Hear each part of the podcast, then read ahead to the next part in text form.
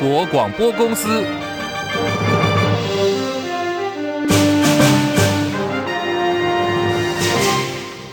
大家好，欢迎收听中广新闻，我是黄丽凤。新闻开始关注的是二零二四立法院龙头选举，今天登场，蓝绿白争抢立法院长大卫，三党立法院党团下军令，严格要求党内立委团进团出。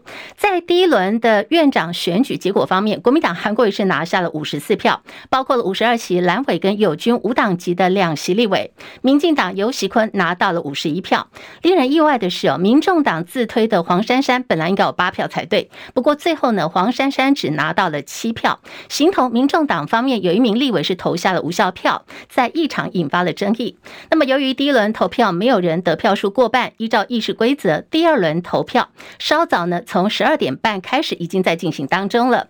由于民众党先前就已经表明退出了第二轮的院长投票。立法院第一届龙头，最后呢会是国民党的韩国瑜韩院长，还是民进党游喜坤游院长出现？现在各方密切关注，中广新闻网会跟您持续关注最新的消息。而对先前第一轮投票的时候出现有一张因为印尼污损的无效票，经过调查，这张票呢，民众党虽然八位的立委都说投给党内立委黄珊珊，不过新科立委陈昭姿盖印的时候沾染到其他的候选人，经过在场监票认定之后，会议里。临时主席，也就是民进党柯建铭宣布为无效票。代表民众党监票的立委林国成表示，这张票明显是投给黄珊珊的，沾污到了印尼被认定做记号被列为无效票。虽然不影响到院长选举的结果，不过呢，民众党方面相当不以为然。这张票明显确定是投给黄珊珊。那虽然有一个污点，但是这个部分到最后我。也做适度的推让啊，适度的推让，我想不影响选举结果啊，只是啊，他们认定做记号这一点我不以为然，但是事实上是盖给黄珊珊的无效票。好，现在立法院长选举的第二轮投票作业正在进行当中，最后会由这个韩国瑜还有游锡坤两人票数多者胜出。稍早，国民党团总召傅昆萁表示，国民党呢包括了友军五党籍立委，总共有五十四张的选票已经票票入轨了。那现在看到呢，现场的最新情况，也就是还在进行当中哦。外界评估，国民党立委韩国瑜将当选立法院长。立法院场内，韩国瑜支持者欢欣鼓舞；场外。呢，则是有学生组织抗议，有人爬墙喊话说不能够让韩国瑜当上立法院长，也跟现场的警方发生了冲突。此外，有独派团体在立法院大门对接，就挂上了国瑜当院长、引进共产党的大型布条抗议。在立法院的副院长投票方面，预定是在稍后下午两点半开始，到下午四点钟在议场进行。下午四点到下午四点半开票，预定呢会在今天傍晚的五点钟会安排新任的立法院正副院长在立法院的简报室就职宣誓。不过，如果下午呢副院长的选举也要进行第二轮投票的话，那么这个时间点可能就会延后了。我们看到最新消息，现在立法院长的这个第二轮投票还在进行当中，稍后有最新消息。中网新闻随时为您掌握。为您提供最新的状况，而新科立委在今天正式进到国会了。立法院四年一度开了大门，欢迎新任立委进入议场宣誓就职。一大早就看到所有的立委都盛装出席了。为了博眼球，有不少的新科立委可以说是各出奇招。在国民党原住民立委黄仁方面，凌晨一点钟他就到立法院去抢头香，也在受访区的背板上签名。民众党团八位立委今天呢是八人一起团结。的一起进场，在一场前还喊话说超越蓝绿最强战力，连任成功的无党籍立委高金素梅哦，是在族人合唱祝福下来到了立法院报道。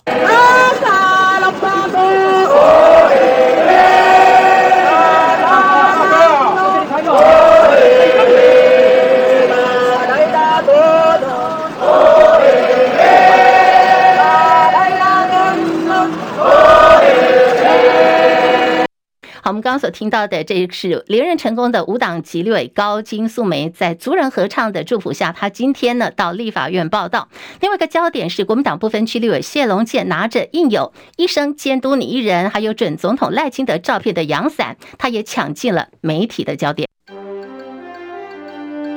中广新闻网 News Radio。现在时间来到十三点零六分，我是黄丽凤，欢迎大家继续收听《新闻来一点》节目。我们在中华 YouTube 频道的《新闻来一点》直播已经打开了，也非常欢迎大家在我们的直播间，一起来。按赞、分享、聊天，还有多刷我们的留言板，关注今天在立法院龙头之争的最新动态。好，立法院开议，正副院长选举争夺战哦，在今天看到可以说是高潮迭起。现在呢，进入到院长选举的第二轮投票了。最新的情况如何呢？马上连线中广资深记者李仁岳，提供给大家第一手的这个相关直击。仁岳，请说。这主播，各位听众朋友，这个立法院今天呢，新一届的会期呢是报到来就职哦。那么现在在进行这个，也就是院长的投票选举的投票的第二轮投票。那么这个时间是从十二点半钟开始。那么稍早前，国民党五十四位立委呢是已经在大约在二十分钟左右的时间内就已经全部投完票了。那么民进党也在陆陆续续的投票中。那不过呢，因为这个。呃，民众党哦，在第一轮投票之后呢，是昨天就有宣示哦，是在第二轮是不会进场投票的。但是呢，因为这个今天的投票时间呢，第二轮投票时间是预计到下午的一点半钟左右，必须要等到确定民众党呢。真的都不进场投票，那真的要确定到这个一点半钟的投票时间截止为止，才能够进行开票的罪。所以虽然这个蓝绿两党都已经投完票了，那么在依照呢各方的预估呢，也就是呢国民党最终会以五十四票的这样一个得票数，由韩国瑜来当选院长，这是我们呃如如意算盘是这样子计算的。那么民进党会取得五十一票左右。不过呢，因为民众党的部分目前还没有进场投票，必须要等到。一点半钟的这个投票先截止才能够有最后的结果，这是目前在立法院呢院长选举第二轮投票的最新状况。好，任月刚在这个稍早的时候是第一轮投票嘛？好，这个第一轮投票的时候，像是民众党就出现一张问题票，后来呢虽然认定它是无效票，是一个投票的疏失，不过现在在这个立法院有很多的这个说法，有人提到阴谋论呢，说会不会这是一个技术性的杯葛嘞？嗯。呃，技术性杯葛这个说法，其实各方都有相当多的说法。不过陈昭姿本身呢、哦，这个民众党的委员，就是也就今天出现问题票的这位呢，他的说法其实也就是主主张一个，他就是一个投票的失误了哦。那其实也因为大家也都知道说，今天这个投票呢。呃，不管民众党的七票或者是八票是没有办法左右到选举结果的，所以也许是民众党可能是陈昭姿个人的行为也说不定。那但是你说在这个阴谋论的部分，其实因为对大局其实没有影响，最多最多也就是表达民众党部分或者是陈昭姿部分他们的一些理想跟诉求吧。嗯，可能也没有外界所想象，或者是民众党自己讲说的，我们团进团出啊，我们会团结啊，好像没有，并没有说这个八人呢是这个众志成城、同心协力。会不会有这个？现在外界对于民众党有这个印象嘞？对，今天好像这个投票第一轮的这个投票结果一出来，一出炉，尤其是出现这张一张问题票的这个过程当中，其实好像网络上就有许许多多的讨论，对于民众党是不是真的这个八个人团进团出，是还是内部是有杂音的这样的这个说法是有相当多的讨论，因为呃，民众党确实在这个整个。从大选到这个立法院的这个院长选举过程当中，其实给大家许许多多的讨论了，那给大家可能有许多不信任的感觉，尤其对蓝绿双方而言哦。那但是呢，所以呢，这个也因此在整个呃这个院长投这个正副院长的选举投票前呢，也有许许多多讨论跟说法出来。所以今天这样出现这样一个插曲哦，也许会让我们日后呢，针对民众党的他的立场如何，他究竟在蓝绿的这个。呃，平衡上来讲是会采取什么样的立场？也许会有更多的讨论，那也需要更多的时间才能够来检验。好，那么现在这个新科立委第一天在民众党方面就出包了。那么这位不分区立委，我们刚刚提到是陈昭资嘛，后面后续他会面临到说一些党纪的处分嘛？嗯对，先前这个民众民众党部分柯文哲是党主席是喊话说，如果有跑票的状况，那可能就是最严重是要开除党籍嘛，哦，那但是今天看起来第一时间，包括了这个呃党团的几位干部，包括了这个黄珊珊几位哦，都都比较采取是他是一个比较是投票失误、投票瑕疵的这样一个观点哦，那是不是会真的影响到他接下来党籍会不会真的变成？变成这个 这个很少见的一日立委，那这个恐怕还是要看民众党最终党内的这个决定而言了。好，荣月稍等一下，我们现在看到这个第二轮投票还在进行嘛？对不对？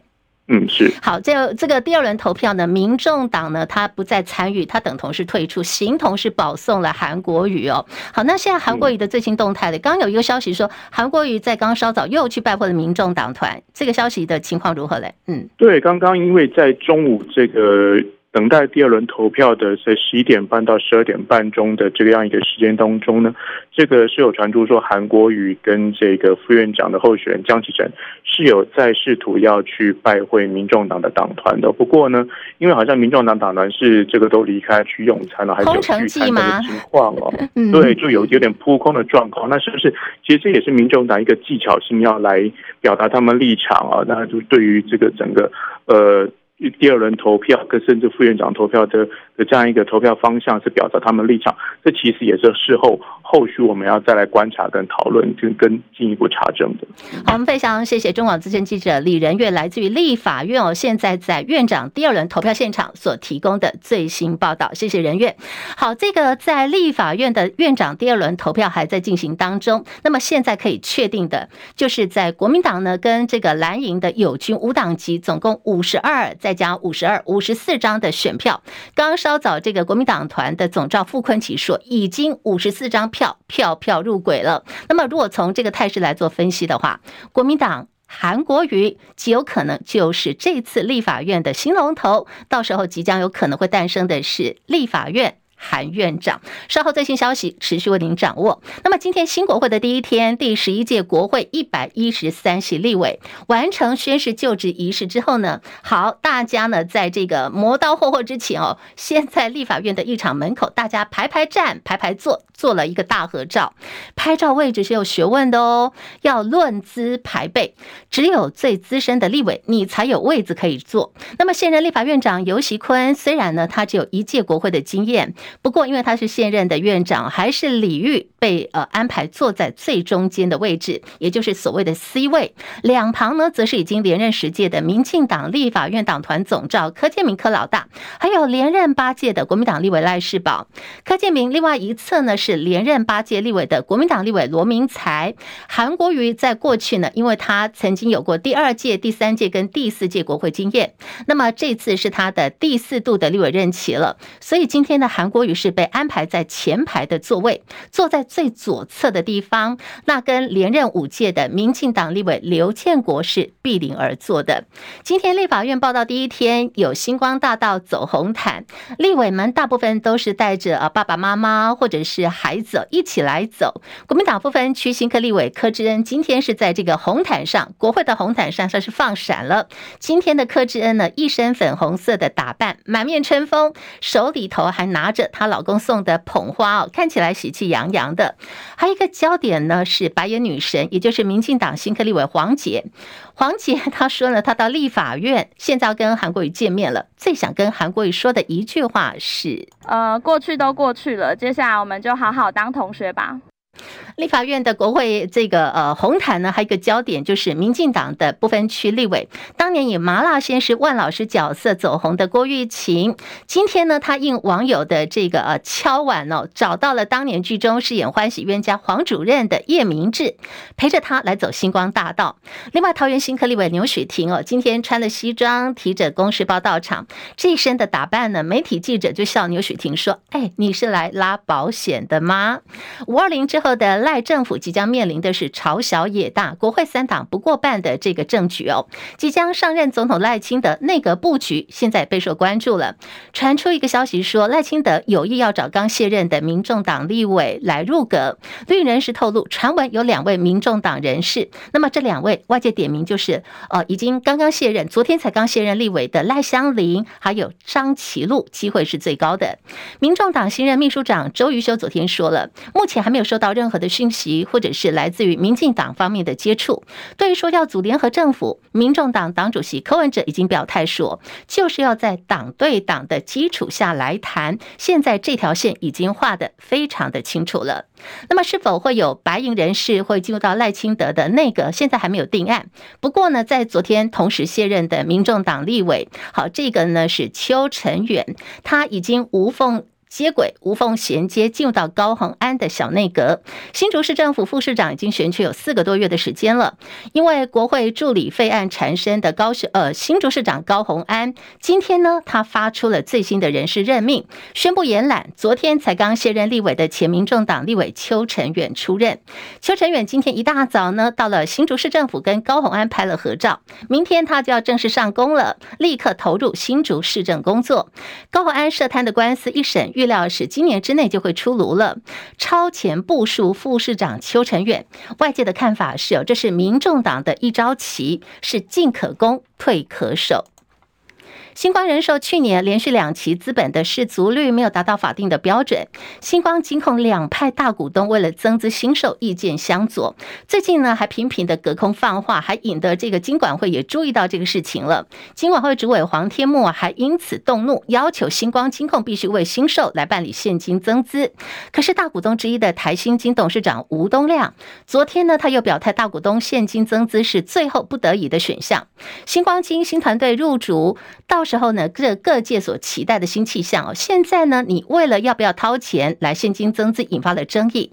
新售营运后市也蒙上了阴霾。来听的是张佳琪的分析报道。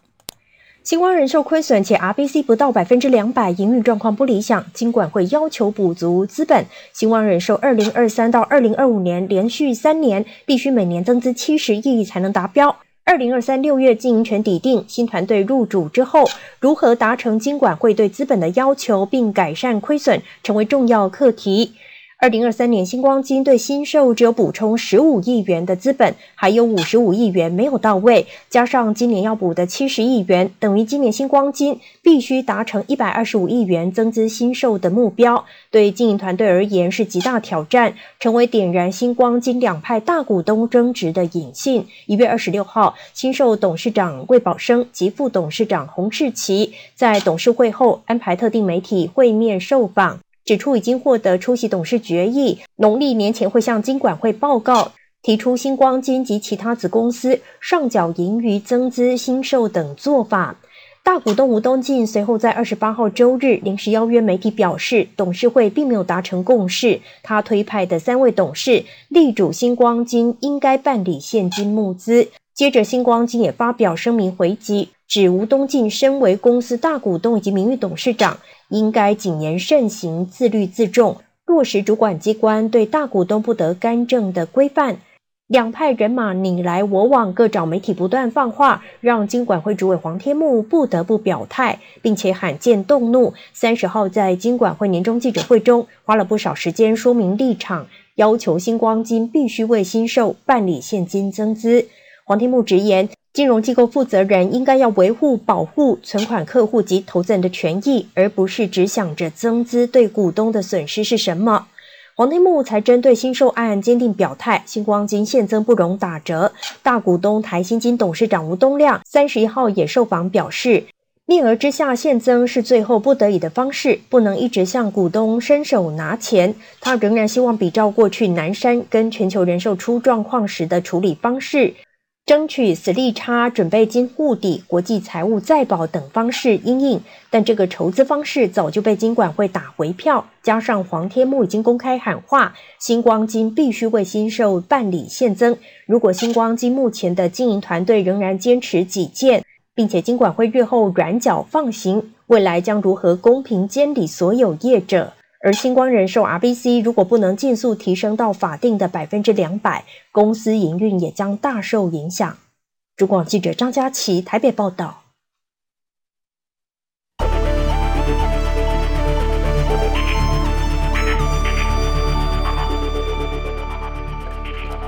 新台币兑换美元，午盘呢是暂时收在三十一点三五九兑换一美元，贬值七点四分。在台北股市表现方面，涨三十五点，来到一万七千九百二十四点。目前成交量已经来到两千七百六十一点七二亿元。柜台指数涨零点三一点，两百三十七点四二点。日本股市下跌两百八十八点，三万五千九百九十八点。今天跌幅已经百分之零点八零。韩国股市上涨三十四点，两千五百三十一点，涨幅。百分之一点三六，港股上扬了一百五十点，一万五千六百三十五点。大陆股市，上海综合指数下跌九点，两千七百七十九点，跌幅百分之零点三五。深证成指来到八千两百六十六点，上涨五十三点。在印度股市方面，持续走扬，涨两百二十七点，七万一千九百七十九点，涨幅百分之零点三二。国际汇价，欧元兑换美元一点零八零六，美元兑换日元一百四十六点八零，一美元兑换七点一七八零人民币。黄金价格最新报价每盎司两千零四十五美元。以上是最新的财经资讯。好，来看的是前美国总统川普，他即将呢要来呃参选，要来角逐明年美国白宫的这个主人哦，美国总统大卫。那么他在昨天呢被提名为诺贝尔和平奖的候选人。这个提名的原因是，川普协助促成了以色列跟阿拉伯国家关系正常化的亚伯拉罕协议，这被形容是一项前所未有的历史性成就。川普先前担任美国总统期间，就因为亚伯拉罕协议，他多次被提名。诺贝尔和平奖，不过虽然屡屡被提名哦，都一直没有获奖。美国之音报道说，美国国家安全顾问苏利文在华府透露说，上个礼拜呢，他在泰国跟大陆外交部长王毅。进行两天的会谈，曾经深度讨论台海两岸议题，也分享各自的立场。不过，他也说，因为这个台海议题、台湾议题布满地雷，所以他没有办法公开内容。苏利文说，他跟王毅在泰国曼谷就一系列全球地区还有美中双边的议题举行了两天的战略沟通会谈。那么，对于这个呃台海两岸的部分呢，白宫官员说，苏利文重申的是，美国不支持台湾独立。可是也期待台海两岸能够和平解决分歧。这个议题呢，对于王毅来说是一个充满地雷的，所以现在双方对外说法是，双方是进行了一次非常有用、直接而且坦诚的对话。至于详细的内容，现在还不能够公开。大陆无预警取消了 M 五零三航线自北向南的飞行位置，后续将启用 M 五零三衔接 W 一二二还有 W 一二三航线由西向东运行。大陆的这个动作引发了我外交部、国防部、陆委会同声谴责，批评对岸的做法蛮横，希望要赶快跟我方来进行协商。好，对于我方的一再喊话，那么大陆回应如何呢？这是国台办发言人陈斌华说，设立跟启用这个航线不需要跟台湾方面协商。他还说，这并不存在所谓的海峡中线。那么现在大陆对于台湾呢，文攻武吓，国防部说，截至今天早上六点钟为止，在过去的二十四小时当中，又陆续侦获共计有三十三架次，其中越海峡中线还有延伸线进入到西南空域的就有十四架次，共建有六艘次，持续在台海周边活动。国军有运用任务机舰跟岸置飞弹系统严密进行监控，还有应处。好，对于最近在呃这个台海之间哦，有很多的中共空飘气球到了台湾，你认为这些空飘气球的目的跟任务是什么呢？大家有很多的怀疑，很多的疑问跟问号，对不对？好，对于中共多次释放空飘气球横越台湾的上空，有一些呢还会消失在中央山脉的上空，到底目的是什么？国台办发言人陈斌华给了。答案，他首度针对空飘气球做了说明。他说呢，既然台湾同胞有疑惑，我愿意来答疑解惑。空飘气球，据他的说法是民间企业的自主性行为。陈斌华表示，根据他的了解哦，全球上空每一天都会有几百颗、上千颗的空飘气球，而这些呢，大部分都是用在气象监测。民生还有生活方面的用途。根据国台办发言人陈斌华说，空飘气球大部分都是用在民生用途。他说这并不是什么新鲜事，所以他奉劝呢，民进党当局不要再制造这类型的议题来进行政治炒作，煽动两岸的对立跟对抗。担忧台海有事，日本仙岛群岛模拟疏散作业。日本中央还有冲绳县政府呢，呃，在呃元月三十号前两天也演习了仙岛群岛，当地大概是有十二万多名居民的疏散过程。这个呢是日本从二零二三年之后第二次以海外军事攻击为前提所进行的模拟演习。而纽澳昨天也就澳英美三方安全伙伴关系的合作展开谈判。纽西兰外长呼吁美方哦，必须在太平洋地区。来采取更多的行动，抗衡其他的政治影响力。另外，角逐新任图瓦鲁总理的前总理索本加，还有现任总理接受媒体访问的时候，也都强调他们的态度呢是力挺跟台湾之间的邦谊。好，现在时间来到了十三点二十五分。现在这个立法院院长选举的这个第二轮投票还在进行当中，目前还没有最新的结果出来。我们将持续来呃锁定关注相关的一个最新的发展。另外来看的是在这个。日经亚洲报道说，美军最近这两年内呢，首度出动，同时出动三艘航空母舰镇守在西太平洋海域，加大威慑力道，抵御中国大陆跟北韩的军事威胁。换句话来说，现在美国全部十一艘航母当中，有三艘是部署在印太区域。美国海军研究所表示，这是美军最近两年内第一次呢，在第一岛链附近同时部署有三艘的航母。第一岛链所指的是美军在西太平洋的一道防线。它连接的是冲绳、台湾还有菲律宾，你可以想象吗？如果说呢，是呃这个。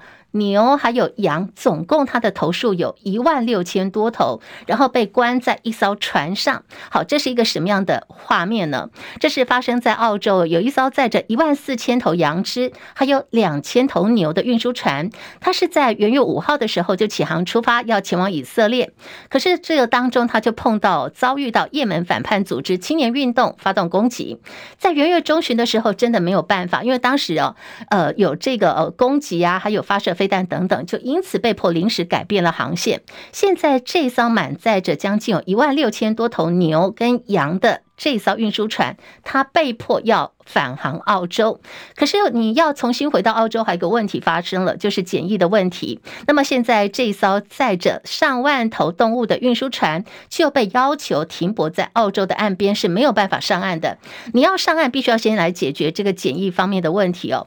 卡在岸边，那么一艘船当中关了一万六千多头的牛跟羊，几乎没有空调哎。然后当地的高温，现在我们北半球是冬天嘛。南半球就是夏天，它温度相当高。根据当地媒体报道说，这个温度呢将近有摄氏四十度左右。一万六千多头的牛跟羊被关在船上，那么现在进退不得，引发了动保团体的关切还有抗议。后续到底这一万六千多头的牛跟羊未来要何去何何从，要怎么处理哦？现在也成为国际媒体关注的焦点。非洲国家辛巴威的货币持续走贬。更直接贬破了一万辛巴币的关卡。你现在只要拿着一百美元换算辛巴币呢，你就可以变成百万富豪。只是这个百万富富豪呢，对很多人来讲并不开心哦，因为凸显了当地的经济情势相当的艰困。